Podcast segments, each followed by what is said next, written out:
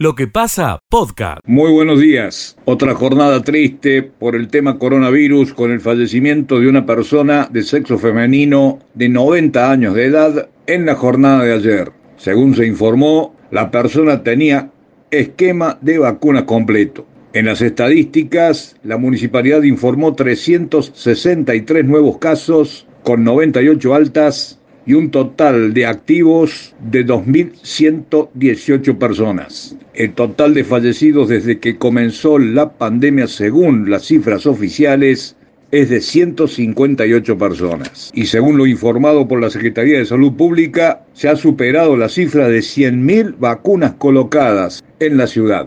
En la jornada de ayer se recibió la visita del gobernador de la provincia, Juan Schiaretti, que junto con el intendente y otras autoridades provinciales dejó inaugurado y habilitado el tramo de la calle Estanislao del Campo que cruza justo frente al Hospital Provincial Brigadier Juan Bautista Bustos. Schiaretti hizo además otros anuncios vinculados a obras públicas para Río Tercero y lo que él llamó el conglomerado urbano que nuestra ciudad compone junto a la ciudad de Almafuerte. Yo me alegro de estar haciendo tantas inversiones en la ciudad de Río Tercero porque además de esta calle que hoy habilitamos el asfalto, estamos faltando la catamarca, porque a mí me parece, lo hablaba con el intendente, que de la General Sabio, para llegar al hospital, hacía falta también una calle que se juntara con él. Y eso ya está en marcha, esperamos que se finalice antes de este año 2022, lo mismo que el helipuerto, el helipuerto ya también se pone en marcha su construcción, se demoró porque estaba por el tema de la pandemia, estaba en el centro de, testeo acá en el, hospital. Para el contacto regional de noticias informó Gustavo Aníbal Muñoz, 103.9 La 100 Río Tercero. Muchas gracias. Escucha lo mejor de lo que pasa. Muy buenos días para toda la audiencia. Nelly López se les informa desde Cadena Ser Argentina y en esta ocasión la información tiene que ver con respecto a los daños que ha provocado la ola de calor en los cultivos. En el día de ayer teníamos la oportunidad de dialogar con el ingeniero Claudio Irazoki, es el presidente del Centro de Ingenieros Agrónomos y Zona de la ciudad de General Cabrera y ponía de manifiesto que el maíz de primera es el cultivo más afectado por esta ola de calor. En segundo término le sigue la soja, mientras que el maní es el más resistente a las altas temperaturas. El daño se podrá después de las primeras lluvias fuertes. Allí se analizará el verdadero impacto de la ola de calor en los cultivos. Hay que decir que las altas temperaturas de la semana pasada, que superaron los 40 grados por más de cinco días seguidos, y la falta de humedad en los suelos, le está jugando una mala pasada a los cultivos de la zona. Impacto, lógicamente, que ha dejado esta ola de calor que se registró la semana pasada en esta zona. Para el Contacto Regional de Noticias informó Nelly López. Escucha lo mejor de lo que pasa. Un detenido, 42 años, esta información fue dada a conocer por el Ministerio Público Fiscal en la jornada de hoy. Fue aprendido luego de un procedimiento que realizó la FPA eh, y en el cual lograron secuestrar varias dosis de marihuana, dinero en efectivo y elementos que estarían relacionados al narco menudeo. Este procedimiento tuvo lugar en una vivienda de calle Sucre en la cuadra del 700, si no me equivoco esto es barrio La Calera. ¿Cómo se dio el procedimiento? Yo diría que por casualidad, porque personal eh, policial llegó al lugar eh, por ruidos en esta vivienda. Fueron una denuncia por ruidos. Cuando llegan al lugar, bueno, encuentran eh, droga, encuentran marihuana, encontraron también una planta de marihuana en el patio de este domicilio y es por eso que allí se le da participación a la Fuerza Policial Antinarcotráfico que contata las dosis de marihuana, el dinero y lo que decíamos. La persona de 42 años fue trasladada y quedó a disposición de la Fiscalía interviniente. Bueno, ¿podemos repetir el lugar? Eh, Calle Sucre en la cuadra del 700. Sucre el 700. Eso es... La Calera. Barrio La Calera. Escucha lo mejor de lo que pasa. Lamentablemente el día de ayer eh, en la ruta 158, aquí dentro de la localidad, eh, sucedió este accidente que realmente nos ha dejado a todos muy muy triste, ¿no? Mm. Una jovencita de 22 años es la que perdió la vida instantáneamente iba acompañada de su mamá en una camioneta Ford EcoSport, donde, bueno, seguramente en las próximas horas la policía dará eh, el informe, ¿no? De cómo sucedieron los hechos.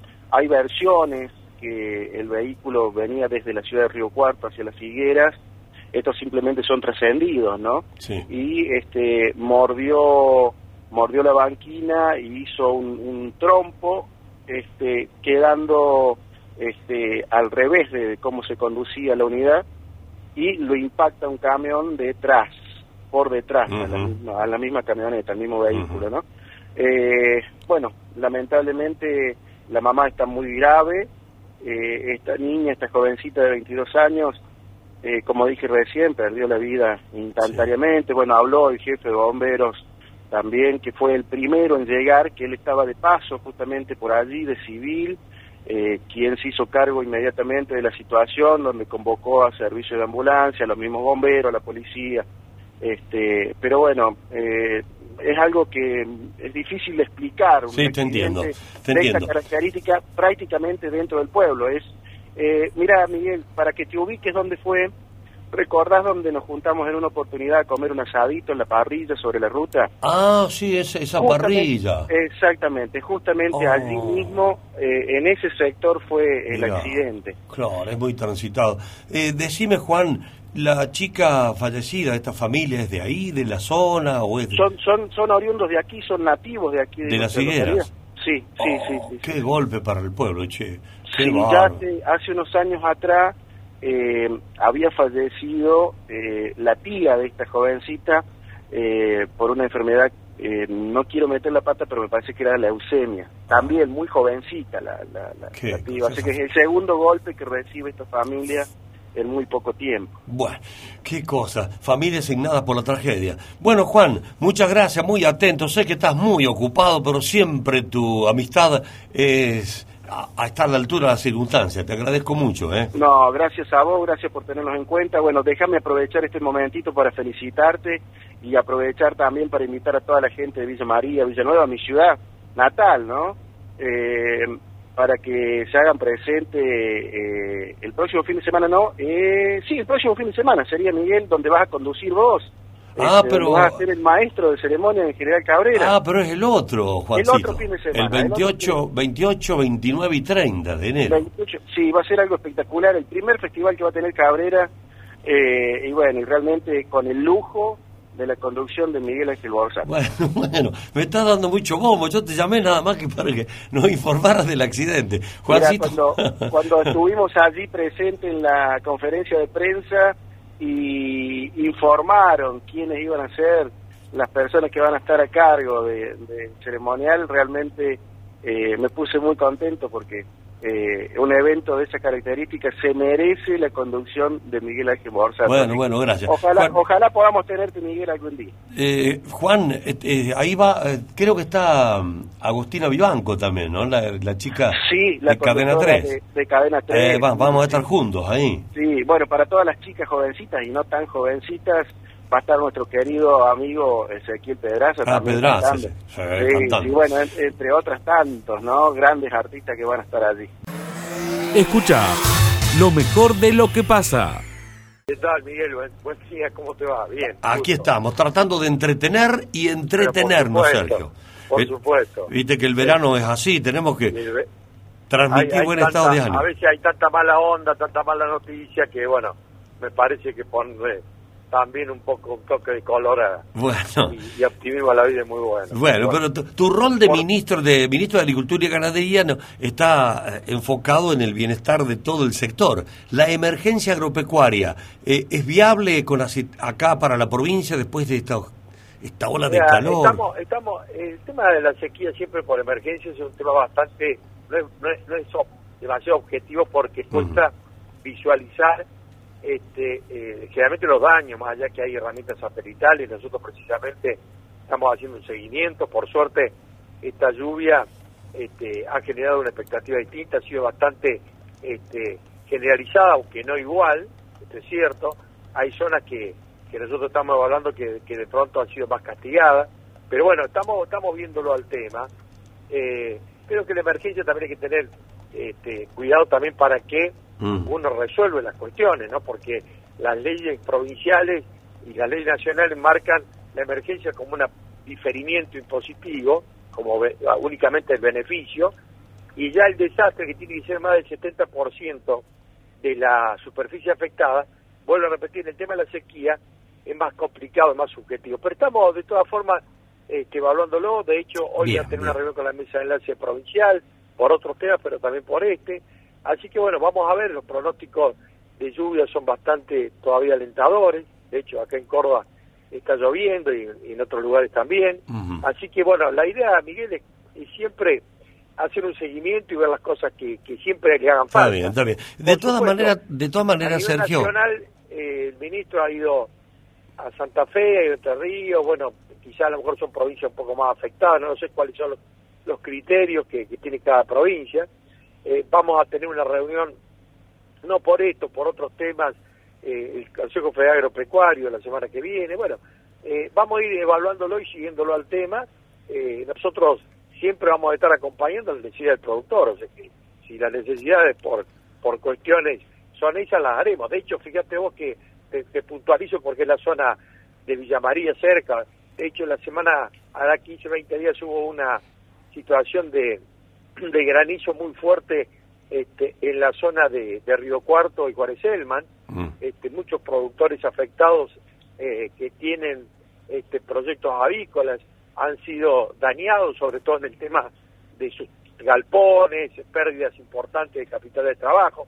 Bueno, hoy vamos a tener una reunión en la Sociedad Rural de Río Cuarto con esos productores, hemos hecho el rele- relegamiento de daño y vamos a poner a través de la Fundación de Banco Córdoba y del Banco de la Provincia de Córdoba financiamiento con tasa más o menos acorde para tratar de paliar esas situaciones. O sea, Bien, bien. De hecho, puntualmente, todas las situaciones que sean afectadas las vamos a estar atendiendo. No Bien, lo que quería, duda. lo que quería Pero preguntarte, Sergio, es si eh, ha, ha habido eh, demanda de los productores de, por esta ola de calor, si realmente han llamado al ministerio eh, con alguna situación límite o simplemente eh, el ministerio atiende necesidades como bien lo estás expresando. ¿Hubo demanda o no?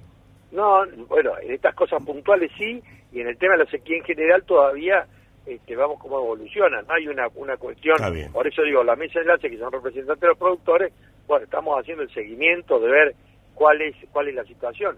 Si hubiera alguna zona puntual que se necesita, porque va a ser muy puntual o algunas situaciones, porque fíjate vos, se da alguna alguna dificultad a lo mejor con los cultivos primeros, sobre todo con maíces de primera, a lo mejor si llueve no vamos a tener problemas para los maíces tardíos. Claro. Bueno, son situaciones este, bastante eh, diversas que hay que ir evaluándola y hay que ir siguiéndola. Nosotros, como concepto general, todo aquello que sea un daño en serio, lo podamos atender concretamente, lo vamos a hacer. Eh, por supuesto, con las herramientas que tenemos nosotros, hay herramientas a nivel nacional, se ha hablado mucho en estos días del aumento del Fondo de Emergencia Nacional, Sí, por ejemplo, Miguel. a que 12.500 quedó retratado millones. Hace más de 15 años en 500 millones de pesos, fíjate para atender todas las catástrofes en materia climática para el tema productivo. Claro. 500 millones de pesos, son lo mismo que había hace 14, 15 años atrás. Pero ahora lo llevaron, Ahora a, habla- lo llevaron a 12.500 millones ahora. Dicen Hola. Domínguez, no sé.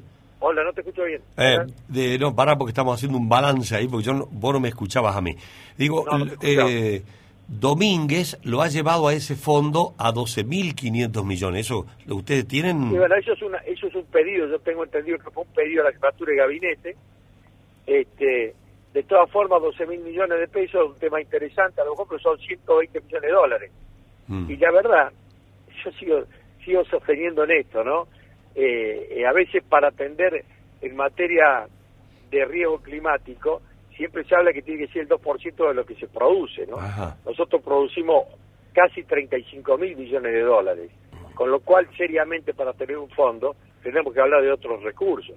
Y fíjate vos si uno lo analiza con el tema de las retenciones, que es lo que siempre venimos hablando y el gobernador lo ratifica en cada una de las situaciones, de Córdoba se van 3 mil millones de dólares al año en materia de retenciones a la exportación agropecuaria. Sí. Y estamos hablando de un fondo que no llega a 100 millones de dólares. Claro. se cumplieran los pedidos del ministro que le ha hecho el jefe de gabinete. O sea que, digamos, no digo que esté bien que no se hagan esas este, esas gestiones, me parece bien, porque de tener 500 millones a tener 12 mil, siempre va a haber más recursos para atender. Pero en definitiva sería mucho más conveniente que a los productores le devuelvan lo que le saca. Sería mucho más fácil. Entonces el productor no tendría que estar pidiendo absolutamente ninguna cuestión por emergencia. Correcto. Bueno, eh, gracias por, por el informe y la reflexión, además de esto último que has mencionado sobre el fondo de 12.500 que lo vamos a tomar como título acá en la radio, porque también es una fuerte declaración. Sergio. No, yo lo que quiero decir, y para que, para que quede absolutamente claro, me parece bien que se aumente los fondos de emergencia. Sí, sí, se entiende. Lo que digo es que el tema es mucho más, más estructural. Si nosotros devolviéramos y le dejaríamos de sacar la plata del bolsillo a los productores, que vuelvo a repetir, son 3 mil millones de dólares que se van de Córdoba todos los años, estaríamos prácticamente hablando de otra cosa. Podríamos armar los fondos de emergencia que quisiéramos, ¿no? Para que el productor tenga cómo este, resolver situaciones puntuales cuando cuestiones climáticas. Porque esa ecuación. Así que me parece que el tema de la discusión es mucho más de fondo. Está bien, esa, eh, esa ecuación le daría a Córdoba nomás, si fuese el 2%, 600 millones para Córdoba nomás. Porque si. Claro, pero, pero, pero fíjate, fíjate vos que yo digo que, claro, y vos fíjate cuando vos tenés que resolver temas, cuando tenés que resolver temas climáticos, por ejemplo, la, provincia de Santa Fe ha declarado toda la zona de emergencia eh, de Santa Fe. Por supuesto, después de una cosa declarar la zona y después cuáles son los productores afectados. Pero digo, a la hora de tener que compensar los daños y las pérdidas, a veces que se generan por cuestiones climáticas, sea inundaciones, sea sequía, sea granizo, sea incendios, la verdad que no alcanzan con esos recursos. Nunca uno va resolviendo los temas. Por supuesto, son paliativos, sí pueden ser, pero por eso que yo me gustaría que de una vez por todas en este país podamos discutir en serio políticas de fondo, ¿no? Entonces, cuando nosotros estamos hablando que las retenciones a las exportaciones agropecuarias penalizan la producción, que es el único país que tiene este, retención a la exportación agropecuaria, me parece que hay que ahí dar la discusión. Bueno, ojalá que algún día podamos darla. Nosotros seguramente en el mes de marzo nuestros diputados nacionales van a presentar un proyecto en este sentido para discutir en serio el fondo de este tema. Bien. Escucha lo mejor de lo que pasa. Primero hablemos de este servicio que está brindando el Sanatorio de la Cañada. Es rapidito, uno va, se sopa y listo. Sí, así es. Eh, bueno, el testeo, digamos, se viene haciendo desde que comenzó la pandemia, ¿no? Sí. Pero eh, lo nuevo que se está haciendo ahora en el Sanatorio de la Cañada, de hace más o menos 20 días, es hacer el testeo rápido o el de antígenos, que venís en 10 minutos y te vas con el resultado en la mano, eso es por un consultorio eh, aparte, separado de la guardia. o sea, en la guardia nosotros tenemos testeos turno mañana y turno tarde. Y este es aparte, para, que, ah, para que el paciente que sea asintomático, por ejemplo, eh, un, una persona que quiera viajar, una persona que necesite visitar a un familiar o algo por el estilo y que necesite presentar el, el antígeno que sea negativo, eh, por una página web, ingresas directamente al Sanatorio La Cañada eh, te figura mi sanatorio online, mm. ahí se encuentra un link que se llama Test COVID-19 Villa María. Ahí en ese lugar puedes solicitar el turno, elegís el día y la hora, los turnos son de 10 minutos, más o menos cada uno, entre 15, como para hacer todo completo. Eh, de lunes a viernes, de 9 de la, 9 de la mañana a 13 se hace en el consultorio número 8. Una vez que soliciten el turno por la página web, de acuerdo al día y la hora que la persona tenga que venir, se dirige al sanatorio por la parte principal, digamos, por la parte central que está al frente de la Avenida Las Raúres. Ahí se dirige a los consultorios externos, específicamente en el consultorio número 8. Se hace anunciar por la secretaria y va a haber un enfermero que lo atiende, le toma la muestra y en 10 minutos se retira con el resultado de la mano. Bueno, está clarísimo el mensaje. En algún momento el Sanatorio de la Cañada eh, intentó, me parece a mí, ¿no? Cualquier cosa, me decís si no es, intentó también hacer el PCR eh, rápido. Eh, ¿Eso no se está haciendo, un PCR? No, no, no. El PCR demora lo mismo en todos lados. ni acá, ni no es que existe el PCR rápido. En realidad lo que se hace esto del, del testeo, digamos que se está promocionando en este momento, es el testeo del paciente asintomático, es el paciente sano. Si tenés por el lado de la guardia el paciente que viene con síntomas. si el ah, paciente tiene dos o más síntomas, ahí sí se hace PCR. Para esta enfermería tiene una modalidad de evaluar al paciente, a su vez el médico también, y ahí decide si se hace PCR o no. Correcto, hemos entendido. O sea que es como bien mencionaste antes, poniendo como ejemplo, una persona que quiera viajar y por seguridad me voy, saco un turno en sanatoriodelacañada.com, cliqueo ahí donde dice hisoparse y... sanatorio online, ahí te vas a encontrar donde te dice el test. Y, test COVID. Y bueno, sí, ahí es, lo más rápido. Bien. Sabes con un turno, sabes que te vas a demorar entre mucho 15, 20 minutos, pero ya te vas. Correcto, correcto. El testeo en sí no te lleva más de 10 minutos. Bien, eh, hago eso, digo, y tengo la seguridad que puedo viajar eh, si, y sabiendo si estoy o no complicado con el con el COVID. Claro, claro, porque a veces no tienes síntomas y no y puede ser de que lo tengas. Entonces con eso es una forma de prevención. ¿Cuál es la ventaja de esto? De que la gente venga y no espere, de que no, no se te amontone el paciente. Entonces venís con un turno, con horario y te va rápido y no tenés por qué esperar. Bueno, Lorena, eh, no sé si has escuchado previamente, antes de, de conversar contigo al aire, que mm, informábamos sobre este esta mirada que tiene el ministro bonaerense de que empieza a perder sentido contar los casos diarios. Vos sos enfermera y jefe de enfermería del sanatorio. Sí, estoy en la ¿Qué, de enfermería. ¿Qué opinas de este asunto? De dejar de contar todos los días, hoy 800, eh, mañana 500, y dedicarse, como dice este señor, a detectar cuadros graves a tiempo y no detenerse en ventilar la estadística.